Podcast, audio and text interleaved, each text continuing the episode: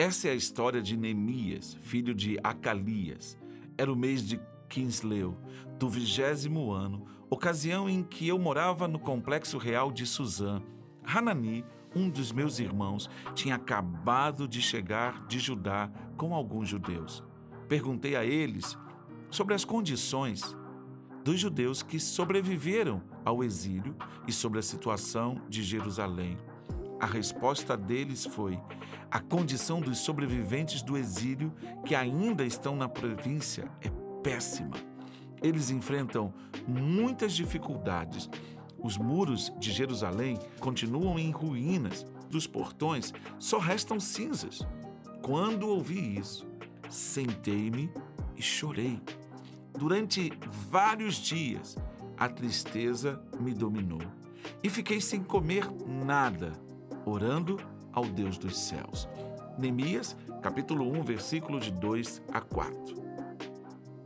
Neemias é para mim um modelo de profissional. Sim, Neemias era um copeiro que servia na corte do rei. Na sua decisão de importar-se, ele tornou a ele, ele se tornou a resposta para a sua nação, a partir do lugar exato onde ele estava, na corte do rei no cativeiro. Neemias nunca estivera em Jerusalém. Ele era nascido do cativeiro, mas quando ouve as notícias de sua terra natal, ele chora.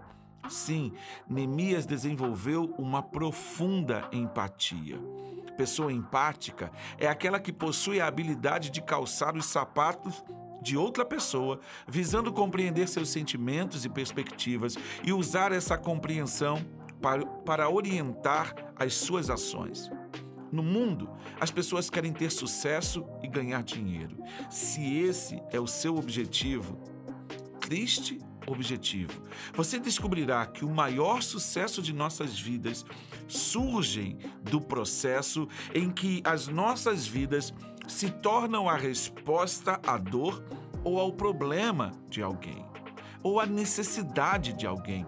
Quando você descobrir o poder de colocar-se no lugar do outro, você descobrirá o caminho de uma vida bem-sucedida, de uma vida plena sua vida, a minha vida, a nossa vida, elas são uma resposta para o problema de alguém.